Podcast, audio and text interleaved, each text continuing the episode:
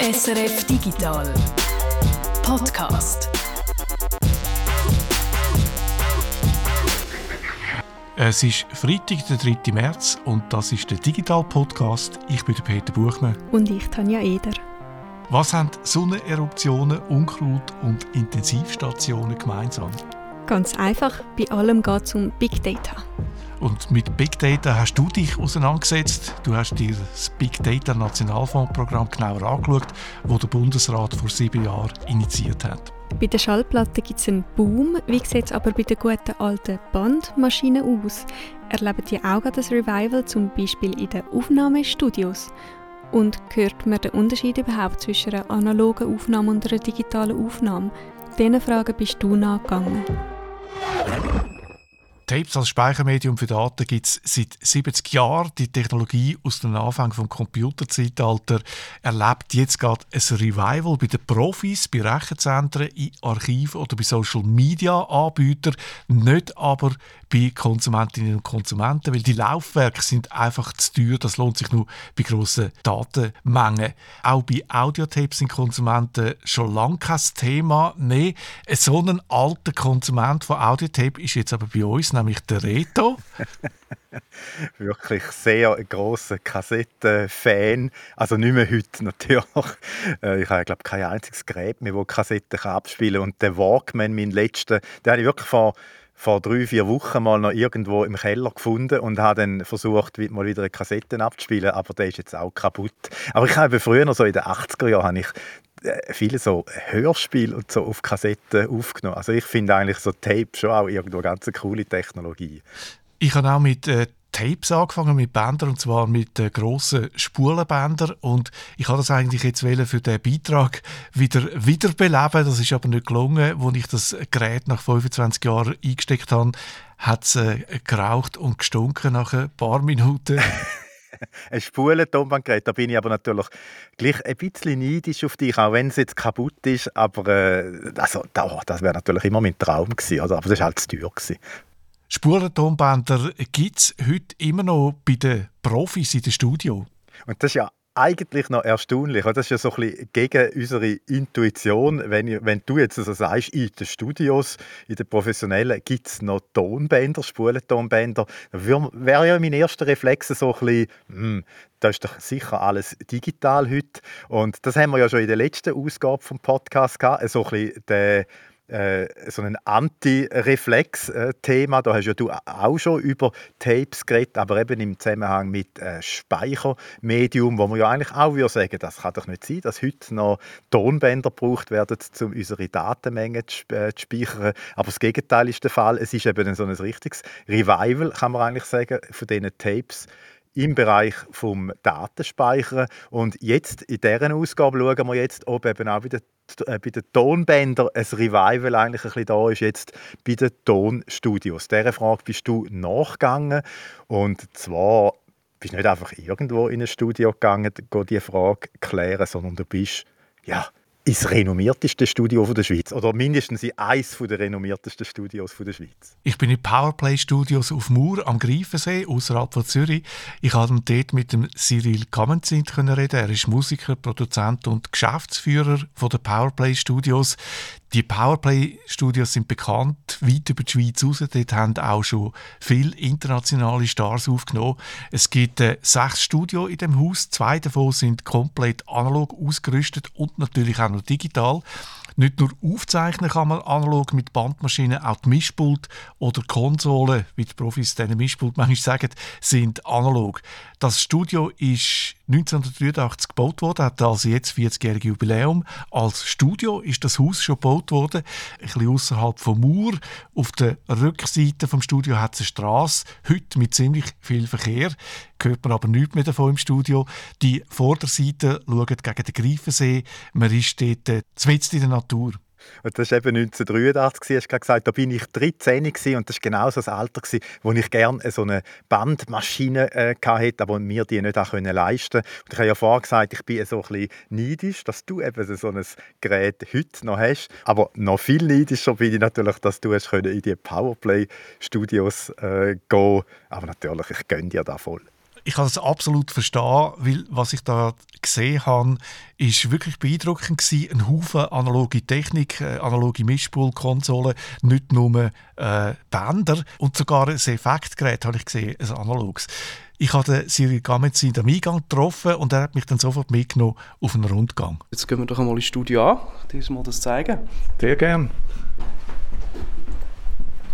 Jetzt sind wir hier in der Regie innen im An. Du siehst hier klassische SSL-Konsole, SSL 4000er mit Bandmaschinen, links und rechts. Wir stehen in der Regie vor einem riesigen Mischpult mit 48 Kanälen. Vor dem Pult eine grosse Scheibe, wo man ins Studio sieht. Im Moment wird dort gerade umgebaut.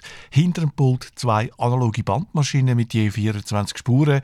Die beiden Tonbandgeräte kann man synchronisieren und kann so auf 48 Spuren aufnehmen. Das sieht einfach fantastisch aus, nur schon so zum Anschauen. Es sind 48 Kanäle, hast du gesagt, 48 Fader.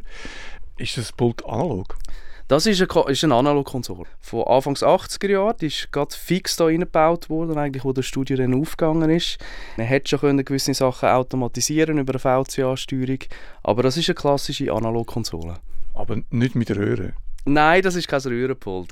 Wir nutzen nach wie vor viel Röhrenmikrofon, viele alte Neumännchen aus den 50er, 60er Jahren haben wir einen grossen Park und dann als Farbe zu den Vorverstärker, wo jetzt eben hier in diesem Pult halt rein transistorbasierend ist, haben wir dann auch also externe Geräte, wo wir dann Röhren Vorverstärker auch haben. Neumännli sagt Cyril liebevoll und meint damit die legendären Mikrofon vom deutschen Unternehmen Neumann, wo vor fast 100 Jahren gegründet worden ist. Ich habe so Gerüchte gehört, so ein Pult darf ich mir nie ausschalten und es gibt eine unglaubliche Stromrechnung in dem Studio, stimmt Und jetzt läuft es nicht, gell? wie du siehst, jetzt ist es aus. Ja, ähm, das kommt ein bisschen darauf an, also das muss man ein bisschen unterscheiden von verschiedenen Mischpulttypen. Das Pult ist regelmäßig gewartet, also wir machen hier alle Jahre einen grossen Service, Kondensator, das Netzteil wird gemacht und so. Und wenn man den Service regelmäßig macht, kann man das machen. Das ist richtig, die Stromrechnung wäre relativ hoch, wenn das durchläuft. Im Studio B siehst du eine andere Konsole, das ist eine Klasse A. Das ist dann noch ein älteres Pult, dort ist es von Vorteil, wenn das läuft. Bei den Vorverstärkern unterscheidet man zwischen verschiedenen Klassen, je nachdem, mit was für einer Spannung das geschafft wird und wie Transistoren eingesetzt werden. Ob Transistoren ständig angeschaltet sind, zum Beispiel. Das hat natürlich einen Einfluss auf den Stromverbrauch. Das große SSL-Pult aus den 80er Jahren braucht 7 Kilowatt, hat mir der Cyril Gamenzin gesagt. 7 Kilowatt, das entspricht etwa einem Stromverbrauch von 2 bis 3 Bachöfen und weil es Pult auch heiß wird, braucht es dann auch noch eine Klimaanlage. Ihr habt ja eine unglaublich eindrückliche Liste von äh, Kunden, Kundinnen, die da schon aufgenommen haben. In diesem konkreten Studio, kannst du ein paar Namen sagen? Prince war da drin, gute 10 Tage. Lady Gaga, Backstreet Boys, Shania Twain, Mixing für Bon Jovi, Snoop Dogg, viele Hip-Hop-Sachen auch.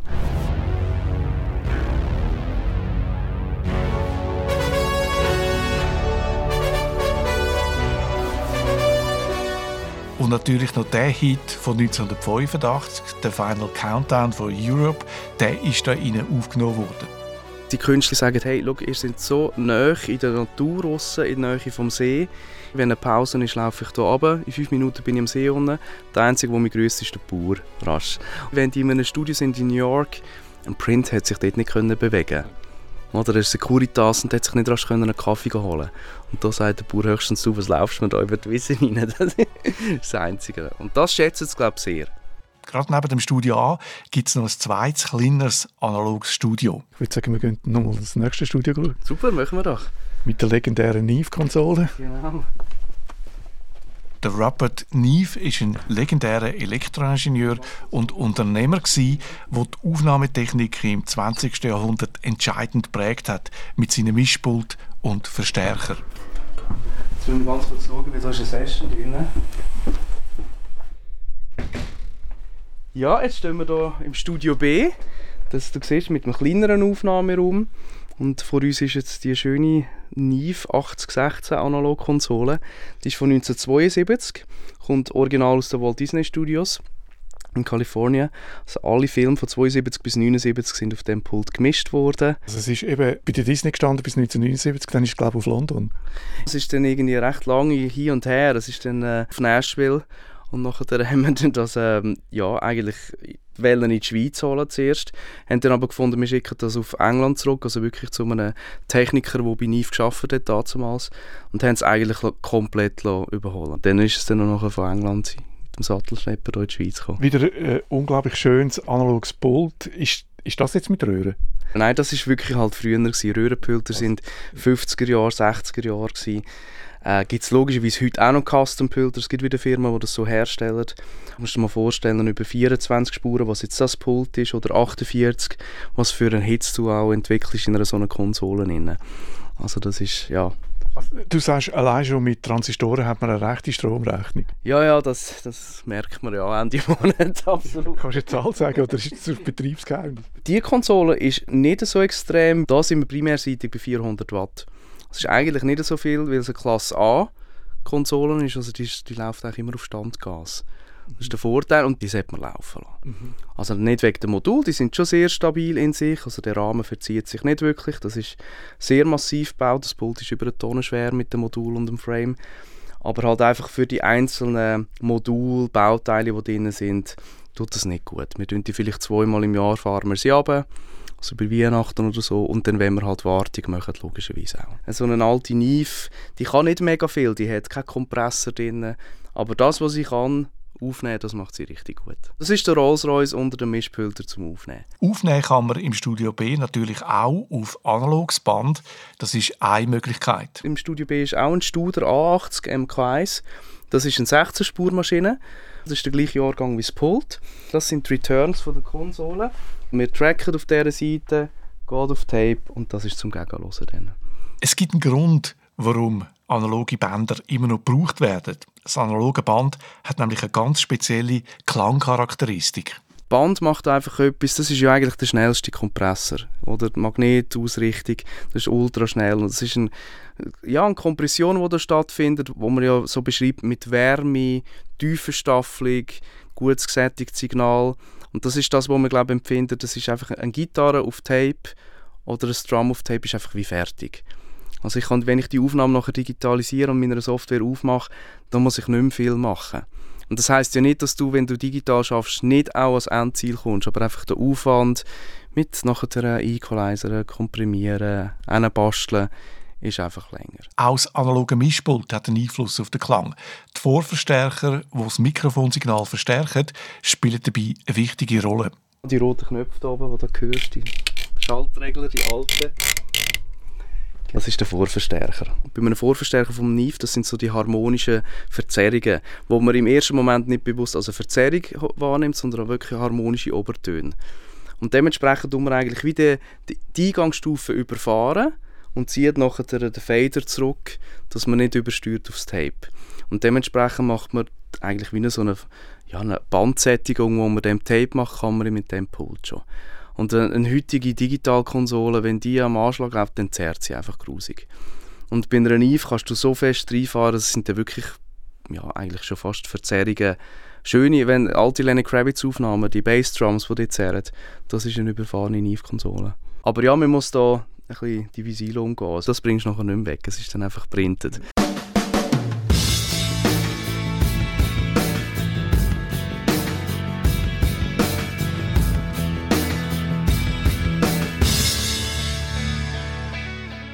Where Are We Running heißt der Lenny Kravitz Song von 2004 aus dem Album Baptism. Wo und wie der Song aufgenommen worden ist, habe ich nicht herausgefunden. Klar ist, der Lenny Kravitz hat auf den Bahamas ein eigenes Studio und schafft dort mit einem analogen Pult und einer Bandmaschine. Analoge Technologien haben nicht nur einen Einfluss auf den Klang, sie haben vor allem auch einen grossen Einfluss auf den kreativen Prozess, auf die Art, wie man Musik macht. Als Produzent, wenn du selber an der Konsole sitzt, du entscheidest dich für gewisse Sachen. Und wenn du analog aufnimmst, wenn ich auf Tape gehe, das ist so, das ist printed. Das ist das, so habe ich den Song gehört in dem Moment. Und das finde ich eben etwas Schönes, sich einfach auch entscheiden und nicht immer alle Möglichkeiten und Optionen offen lassen je länger, je mehr, nicht nur beim Aufnehmen. Schon, gell? Definitiv. man schafft anders, wenn man analog schafft. Äh, man muss sich irgendwann einmal festlegen oder man schafft das Band zusammen und nicht tut einzeln immer wieder draufschichten. Jetzt rein vom Klang her, hört man den Unterschied? Also ich glaube, wenn ich dir jetzt so eine Aufnahme eins zu eins anlege vom gleichen Signal, im gleichen Raum, analog und digital hörst und man muss ja schon ein bisschen sagen, das ist ja auch, es ist ein Tool, es ist ein Werkzeug. Also es ist ja wie mit einem, ja, wir vergleichen es schon ein bisschen mit einem Bauarbeiter, der halt mit einer normalen Bohrmaschine kommst du auch durch, aber ein Hilti bist dann vielleicht ein bisschen schneller, oder es ist anders. Und das ist beim Tape auch so, da gibt es ja gute Tape-Emulationen mittlerweile auch. Bei Vinyl gibt es ja ein Revival. Ist es etwas Ähnliches bei den Bandmaschinen oder kann man es nicht vergleichen? Ja, ich glaube nicht, dass sich das Medium Tape wird durchsetzen in irgendeiner Form glaube nicht. Das ist einfach auch, ja, es ist kostspielig, so eine Maschine kostet viel Geld.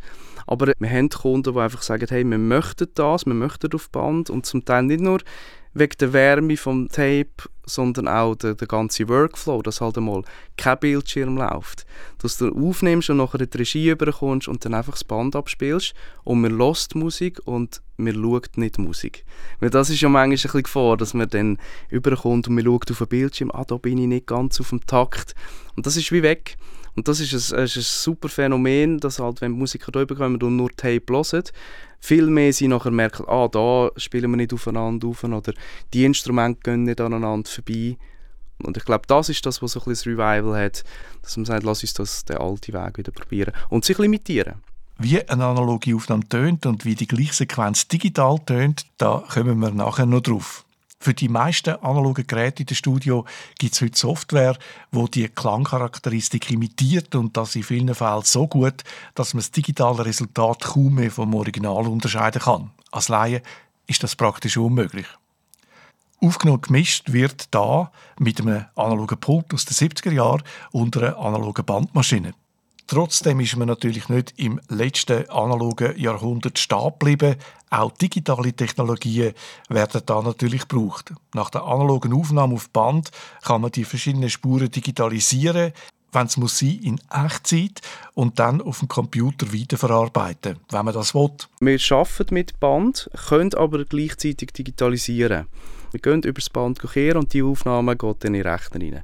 Und dementsprechend können wir die Bandmaschine via Software steuern und dann ein langer Eisband für eine Produktion.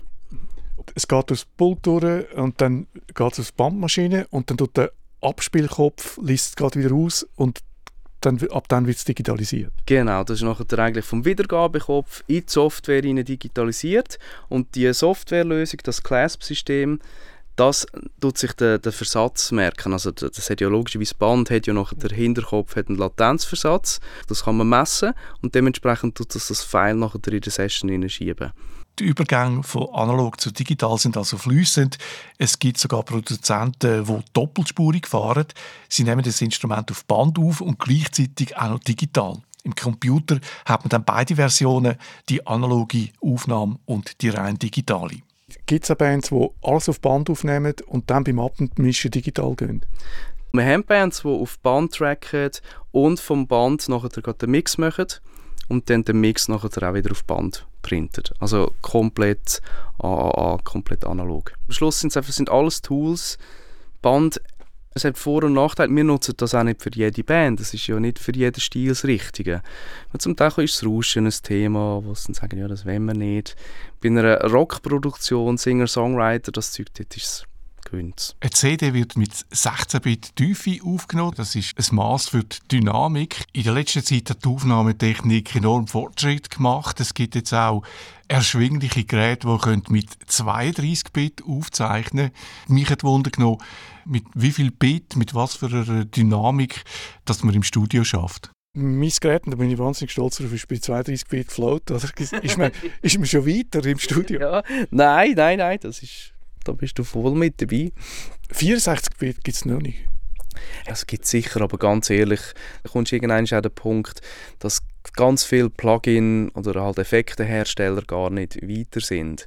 Und wenn dann das nachher wieder in der Software umgerechnet wird, intern, ja. tust du dir auch keinen Gefallen. Also ja. dann findet ja eine Wandlung wieder statt und das hilft dem Signal ja nicht. Also, de facto im Moment ist 32 Bit ist das Maximum, die höchste Qualität. Genau, nicht der Standard, aber das Maximum 32 Floating und die 96 Kilo. Ein anderes Werkzeug in dem analogen Werkzeugkasten ist der analoge Hall. Mit dem Gerät kann man künstlich einen Hall erzeugen. Im Keller unten haben wir zwei alte MT140-Platten. Das sind Hallplatten, wo eigentlich wirklich so zwei Platten sind, wo du mit analog mit einem Rädli, einem grossen Rädli raus, tust du eigentlich die Distanz von der Hallplatte auseinander oder zusammen und das ist die Hallzeit. Also wie lang das der Hall ist, tust du so generieren. Darf ich das mal anschauen? Ja, können wir das schauen. schauen. Erfunden worden sind die Halbplatten schon in den 50er Jahren und mich nimmt es jetzt wirklich Wunder, wie die funktionieren. Wir laufen darum in den Keller runter zu diesen Geräten und unterwegs kommen wir noch am Bandarchiv von der Powerplay Studios vorbei. Da oben ist auch noch das grosse Bandlager gerade. Ah, ja, genau. Das sind jetzt ähm, Viertelzollbänder, also das sind Mixbänder und Masteringbänder. Das sind die zwei EMT-Platten. Das sind zwei grosse Holzkisten, recht lang. Was sind das? Zweieinhalb, drei Meter? Ja, ich würde sagen, das sieht ein bisschen aus wie ein schmales äh, Bett, Zweierbett. Oder? Ja, genau. Zweieinhalb Hochkant, ja, voll. Ja, so wie eine ganz dicke Matratze. Beatles oder Pink Floyd haben in den 60er und 70er Jahren die Hallplatte genutzt bei ihren Aufnahmen in den legendären Abbey Road Studios. Der Cyril erklärt mir, wie der künstliche analoge Hall funktioniert. Und da siehst du, das ist dann der Regler, du siehst 1 Sekunde, 2 Sekunden Hall, 3 Sekunden. Rein analog, mechanisch tust du die Platten auseinanderschieben. Und was hast du denn, einen Lautsprecher drin? Ja, das, das, du hörst es nachher auch wirklich im Stegenhaus, wenn dann da Musik läuft oben oder eine Stimme, dann hörst du die da innen, in dieser Box. Das heisst dann auch für die Leute, die da oben sind, heisst hey, ruhig, das hört man dann wieder auf der Aufnahme. also es wird wie zugespielt, nachher hast du die zwei Platten auseinander und dann wird es wieder aufgenommen, wo dann raufgeht wieder ins, ins Pult. EMT heißt die Firma, wo die Geräte Ende 50er Jahre auf den Markt gebracht hat. EMT steht für Elektromesstechnik, eine deutsche Firma natürlich. Ich habe ein YouTube-Video gefunden, wo man in die Kiste sieht und wo nochmal gezeigt wird, wie das funktioniert. Im Inneren hängt an einem Gestell eine 2 Meter auf 1 Meter große Platte. Der Kern vom Lautsprecher bringt die Platte zum Schwingen. To change the reverb time of the EMT, you move this damper closer to or further from the plate. Eine zweite Platte, ein Dämpfer, dämpft den Klang dann wieder ab. Über die Distanz kann man einstellen, wie lang der Hall nachschwingt. Im Video schlägt der Präsentator mit einem Schraubenzieher auf die Platte. Further away, you get a very long reverb time, four to five seconds. As you move closer, it gets quite short.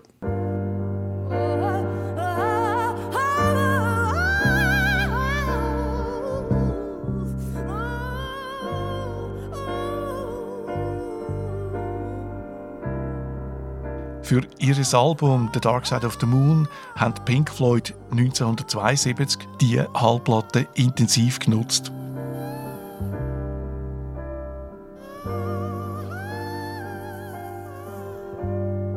Unterschied, wenn du das jetzt würdest, äh, digital simulieren Gibt's. Gibt es ja mittlerweile. Wir haben auch schon so einen Vergleich gemacht. Und da muss man wirklich sagen, so bei Effektgeräten, Sachen, da ist die, wirklich Digitaltechnik schon sehr, sehr weit. Also das, das haben sie sehr gut emuliert. Ich glaube, das ist halt etwas, wenn man eine klassische Analogaufnahme macht auf Tape, wo man dann halt wirklich konsequent sagt, wir schalten keinen Computer ein, dann gewöhnt das, logisch. Und das ist auch etwas Schönes, es gibt wirklich halt Sänger, die sagen, hey, ich möchte die Hallplatte reinsingen gerade. Das reagiert schon ein bisschen anders als ein, ein digitales Gerät. Wir sind wieder zurück ins Studio A, dort, wo schon der Prinz aufgenommen hat. Und mich hat noch Wunder genommen, wie der Cyril Kamenzin das geworden ist, wo er ist. Musiker, Produzent und Geschäftsführer von der Powerplay Studios. Jetzt sitzen wir auf dem Sofa und ich behaupte einfach, der Prinz ist schon da gesessen. Ja, das stimmt ja auch. Ich weiß jetzt nicht auf welcher Seite, ich weiß nicht, ob auf der richtigen Seite sitzt. also einer von uns ist der Prinz. Genau. Wenn du einfach schnell äh, könntest sagen, wie du da angekommen bist. Ich bin eigentlich Gitarrist, bin sehr lange als Gitarrist live unterwegs gewesen viel in Bands gespielt, Touren gespielt, so auch, auch internationale Sachen dürfen machen. Habe von Bands produzieren. Ich habe damals bei Kandelbauer gespielt. Das ist nur Music Star, hat die Sendung, glaube ich, geheissen. Ich durfte mitproduzieren, das Ding. Und dort habe ich so ein bisschen die Studioluft verschnuppern und habe gemerkt, ich finde das sehr spannend. Und ich glaube, es hat auch damit zu tun, ich bin gelernter Audio-Video-Elektroniker. Also ich habe den technischen Background, ich kann relativ viel selber reparieren, immer noch. Das, ähm, das hat sicher auch ein bisschen geprägt, dass mich die Analogtechniken davon interessieren mich hat das immer interessiert, dass, äh, ja, halt eben als Produzent mit Leuten zusammenarbeiten und dann äh, hat es mich gereizt, das Haus zu leiten, das irgendwie wieder dem neuen Wind, frischen Wind zu geben und habe dann da mit dem Eigentümer eine Lösung gefunden, dass ich dann eigentlich das Management vom Haus übernommen habe und jetzt mittlerweile Geschäftsführung habe. Der Cyril geht auch regelmäßig ins Ausland und ist dort bei grossen Produktionen dabei, zum Beispiel zu Nashville, früher bekannt als Country Music Mecca, heute eines der wichtigsten Zentren der amerikanischen Musikindustrie, hat mir der Cyril gesagt. Da werden auch mit grossem Aufwand Musiktracks für Games aufgenommen. Er geht auch auf London in die Abbey Road Studios und kommt wieder zurück von diesen Ort mit neuen Ideen zurück auf Mur. Wir haben noch weiter plaudert und es gibt noch viel zu erzählen. Aber irgendwann ist eben auch der schönste Besuch einmal fertig. Danke vielmals, dass du so viel Zeit genommen hast. Ja, ich danke. Schön, dass ihr da gewesen. Ja. Es war ein alter Traum von mir, mal da zu kommen. Das Gute beim Radio ist, man hat immer einen Grund. Ja, genau, kann zum Rausgehen. Musst du deinem Chef erklären. ist doch schön. Ja, jetzt kann ich natürlich gar nicht mehr in Wort fassen, wie neidisch dass ich jetzt auf dich bin, dass du hast in die Powerplay Studios gehen nach dieser Reportage. Das ist ja unwahrscheinlich. Also ich hätte das nie gedacht, dass da noch Bänder eingesetzt werden. Nicht einfach so ab und zu, sondern irgendwie, das ist da voll integriert und dann nimmt man es digital auf, parallel dazu und dann haben sie im Keller unten noch eine Maschine, wo man Echo erzeugen kann, analog also äh, ich finde die Mischung jetzt da von digital und analog doch sehr äh, eindrücklich. Aber jetzt bist du uns etwas ja noch schuldig, nämlich äh, das Beispiel, wie eine Aufnahme auf Band tönt und die gleiche Aufnahme digital? Weil da äh, denke ich schon, ja, hört man da wirklich einen Unterschied oder ist das so ein bisschen mehr so halt wie, äh, ja, wenn man sagt, so Musik ab klassischer Schallplatte tönt ein bisschen wärmer, als wenn es äh, halt ein Stream ist oder ab CD oder so. Ich habe ein Beispiel im Internet gefunden von einem Produzent, Mark Daniel Nelson, wo äh, auf einem, seinem YouTube-Kanal den Unterschied zwischen Tape und digital anhand von einem Song demonstriert. Einem Song, den er mit dem Joel Norman aufgenommen hat. Traveling Light heißt der Song, den findet man auch auf äh, Spotify. Und ganz speziell der Mark Daniel Nelson stellt die, den ganzen Song als Projekt zur Verfügung. Man kann die ganzen 50 Spuren, die er aufgenommen hat in einem Studio, abladen und dann selber anhören. Und ein Teil von diesen 50 Spuren, quasi die Basis von dem Song, hat er zweimal aufgenommen. Einmal direkt digital und einmal übers Band und dann digitalisiert. Die jeweils zwei Files sind äh, perfekt synchronisiert. Es ist äh, Schlagzeug, Klavier, Bass, den er so aufgenommen hat, die zwei Versionen. Und ich habe jetzt vom Klavier äh, ein Beispiel rausgeschnitten, um zu demonstrieren, wie das tönt. Es ist äh, eine Phrase, die zuerst äh, ab Tape kommt und dann die gleiche Phrase wiederholt äh, in der digitalen Version. Da kommt die zweite Phrase wieder zuerst ab Tape und dann wiederholt äh, digital. Und ganz am Anfang hört man äh, das Tape anfahren, ganz am Anfang von der ersten Phrase.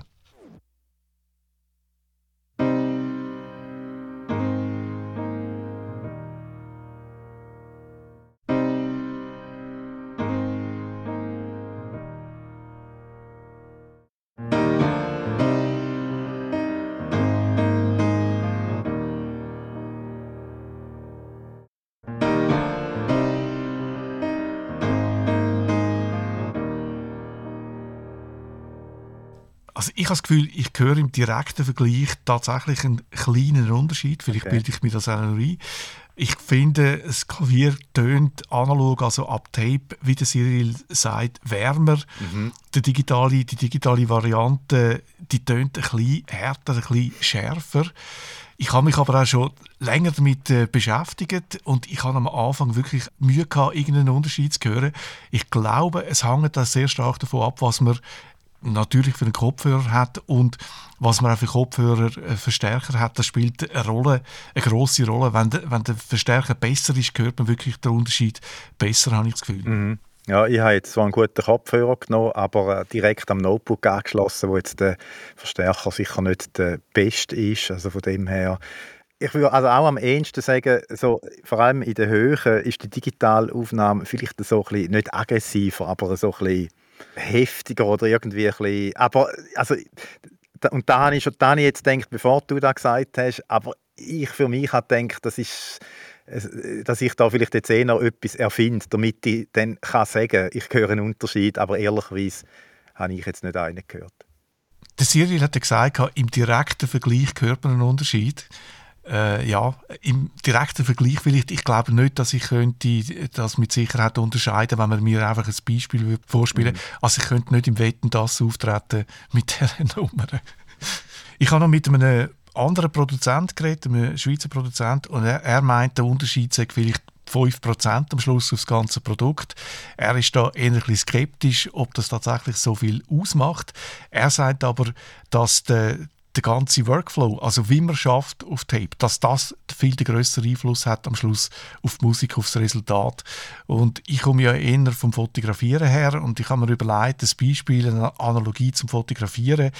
Es gibt eine Art von Fotografieren, wo Qualität vom Bild eine größere Rolle spielt, zum Beispiel bei Landschaftsfotografie. Da ist die Qualität vom Bild sicher wichtiger als zum Beispiel bei Kriegsfotografie, wo der Inhalt vom Bild einfach wahrscheinlich alles dominiert. Und es gibt ja die berühmtesten Fotos, zum Teil Kriegsfotos von Robert Capa, wo äh, absolut äh, unscharf sind und schlechte Qualität haben und trotzdem weltberühmt worden sind. Ja, ich, ich weiß nicht, ob man das zu eins auf Musik kann übertragen aber vielleicht doch, dass Qualität ein Teil ist vom Ganzen.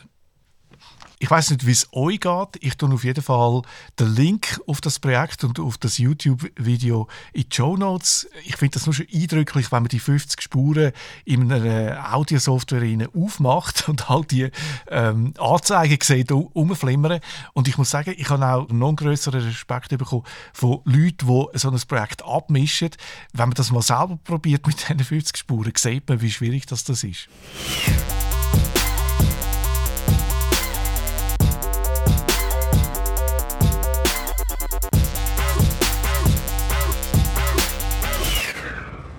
Ein Traktor, der Unkraut erkennt, ein Algorithmus, der uns den nächsten Film vorschlägt, Auto, wo den Fahrer unterstützt. All das ist nicht mehr Science Fiction, sondern schon lange Realität.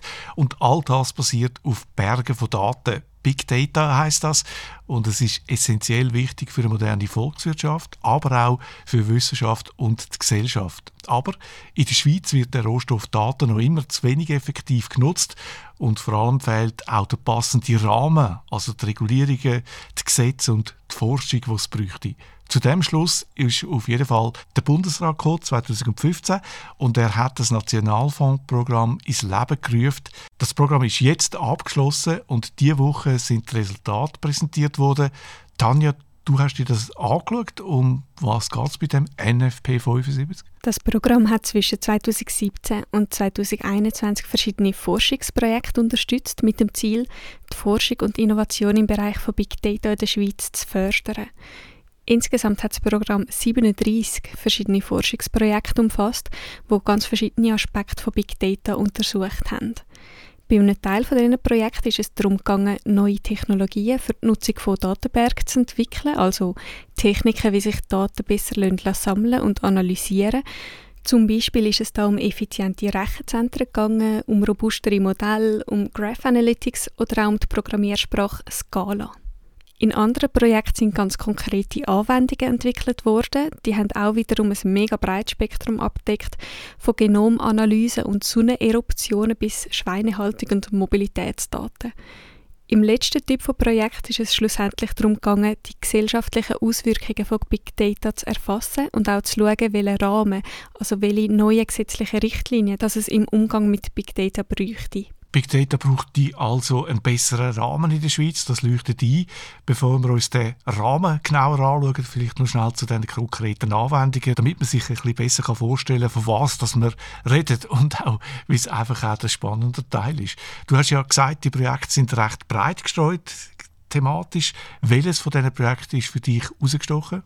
Also herausgestochen ist das Projekt zu der Schweinehaltung, einfach wegen dem Namen Pig Data. Wie Big Data, aber mit Pig. Abgesehen von dem super Wortspiel, wenn du jetzt äh, unseren Hörerinnen und Hörern ein Projekt müsstest vorstellen, welches würdest du auswählen? Also ich finde die Projekte spannend, was um Verbesserungen im Gesundheitswesen geht.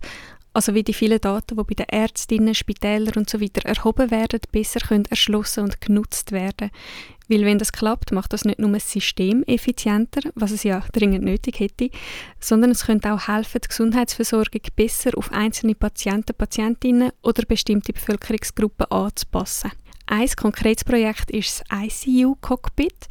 Dort geht es um Patienten auf der Intensivstation. Das ICU-Cockpit ist auf der neurochirurgischen Intensivstation vom Unispital Zürich entwickelt worden, in Zusammenarbeit mit der ETH und mit der IBM. Das Cockpit nimmt verschiedene Daten aus der Krankengeschichte, von Hirnbildern, von Laborwerten, von Biosensoren und aus der Videoüberwachung auf. Und ein Algorithmus, der mit Patientendaten trainiert wurde, soll dann helfen, Messungsfehler zu finden, um Fehlalarm zu verhindern. Und das System soll auch können kritische Komplikationen wie Epilepsieanfälle oder Hirnschläge frühzeitig erkennen. Wenn man einen Hirnschlag ein paar Sekunden früher erkennt, kann das einen riesigen Unterschied machen. Und so gesehen ist das ICU-Cockpit sicher wertvoll. Aber da sind wir auch gerade schon mit drin in den Fragen nach den Rahmenbedingungen. Gerade in der Medizin hat die Big Data riesiges Potenzial, aber es ist auch rechtlich und ethisch sehr heikel. Fragen zum Datenschutz und der, zur Transparenz zum Beispiel kommen mir gerade in den Sinn. Ja, so rechtliche und ethische Aspekte müssen eben geregelt sein, aber, und ich zitiere gerade eines der Forschungsprojekte dazu, die Regulierung von Big Data steckt noch in den Kinderschuhen und hinkt der technologischen Entwicklung weit hinterher. Das ist nicht nur schlecht, weil es die Bevölkerung ungenügend schützt, das ist auch schlecht, weil es die Innovation bei Big Data hindert. Solange wichtige Fragen unklar sind, ist es einfach heikel für die Wissenschaftler und auch für die Wirtschaft, Geld und Arbeit in das Feld hineinzustecken. Am Donnerstag hat die Leitungsgruppe vom NFB 75 ihre Schlussfolgerungen zu diesen vier Jahren Forschungsarbeit veröffentlicht. Dort liegt der Fokus eben genau auf dem Rahmen, was es für Big Data braucht. Die Leistungsgruppe redet da von drei Bereichen. Ich schlage vor, wir gehen einfach mal der Reihe nach durch. Im ersten Bereich geht es darum, wie die Schweiz ein geeignetes Umfeld für die Entwicklung von Big Data schaffen kann. Ja, dort fordert die Leitungsgruppe zuerst einmal, dass es mehr Fachleute bräuchte, weil es gäbe einen riesigen Mangel an qualifizierten Fachkräften. Und solange es die nicht gibt, äh, kommt man eh nirgends an, so salopp gesagt. Dann findet der Bericht auch noch, dass man Big Data Projekte besser rechtlich und ethisch beraten. Zum Beispiel dabei, welche Daten sie dürfen nutzen und wie man den Datenschutz gegenüber anderen Interessen abwiegt, zum Beispiel gegenüber der Rechenschaftspflicht, es in der Forschung gibt, oder gegenüber dem Nutzen für die Gesellschaft. Ein weiterer Vorschlag, den die Leitungsgruppe macht, ist eine Zertifizierung für Anwendungen, also so eine Art Label, wo anzeigt, dass ein Algorithmus fair ist, dass er nicht diskriminiert und dass er ethische Standards beim Datensammeln eingehalten hat. Das sei auch wichtig, um eine Akzeptanz in der Bevölkerung zu schaffen, vor allem zum Big Data auch in heiklen Bereichen einzusetzen, zum Beispiel eben im Gesundheitswesen oder auch in der Strafverfolgung. Ein Label für Algorithmen und rechtliche Beratung für Big Data Projekte, das hängt schon ganz eng zusammen mit dem zweiten Bereich. Die Leitungsgruppe fordert nämlich eine angemessene Regulierung, also einen passenden rechtlichen Rahmen für Big Data. Einerseits spricht die Leitungsgruppe da die sogenannte Big Data Kluft an, also das Ungleichgewicht zwischen denen, die die Daten sammeln und nutzen, und denen, deren ihre Daten gesammelt werden.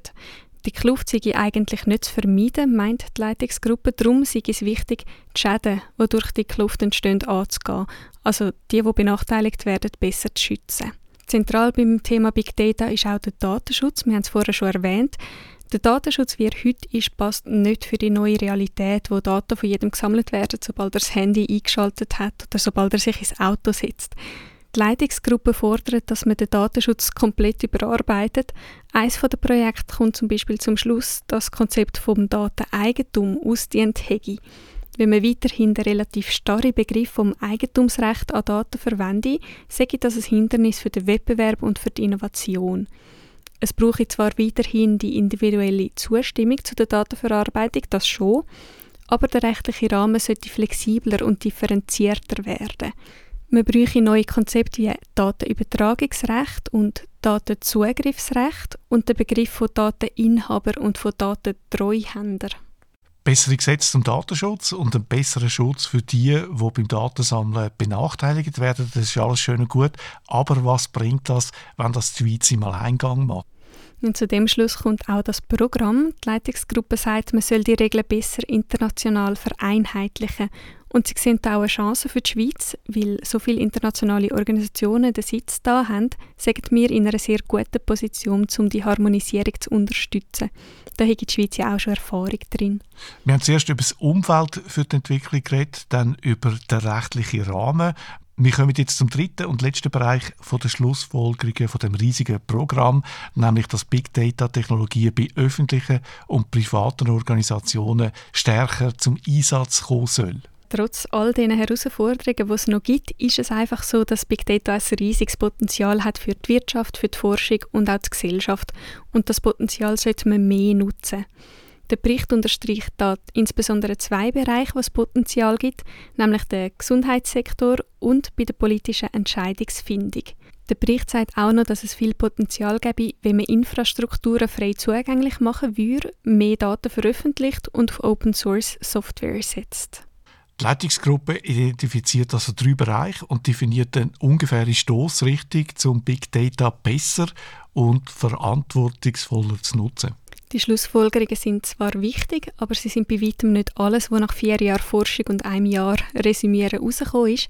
Es gibt vor allem auch recht konkrete Vorschläge, die die Forscherinnen und Forscher in den einzelnen Projekten erarbeitet haben.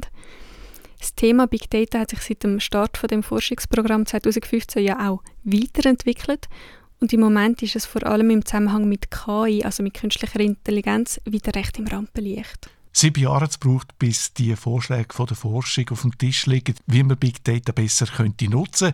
Die Frage ist jetzt nur noch, wie viele Jahre braucht es, bis die Forderungen dann auch bei der Politik ankommen und wie viel wird am Schluss auch tatsächlich umgesetzt.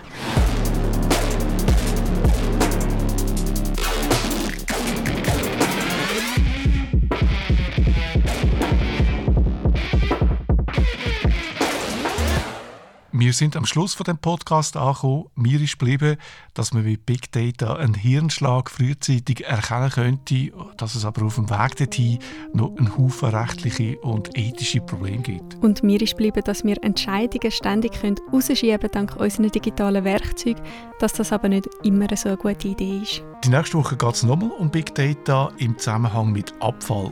Abfall, das macht ja Sinn. Der Reto nimmt uns mit auf Basel und stellt uns das Abfallmanagement vor, das sie dort haben. Ich wünsche allen eine schöne Woche. Ciao zusammen. Tschüsseli.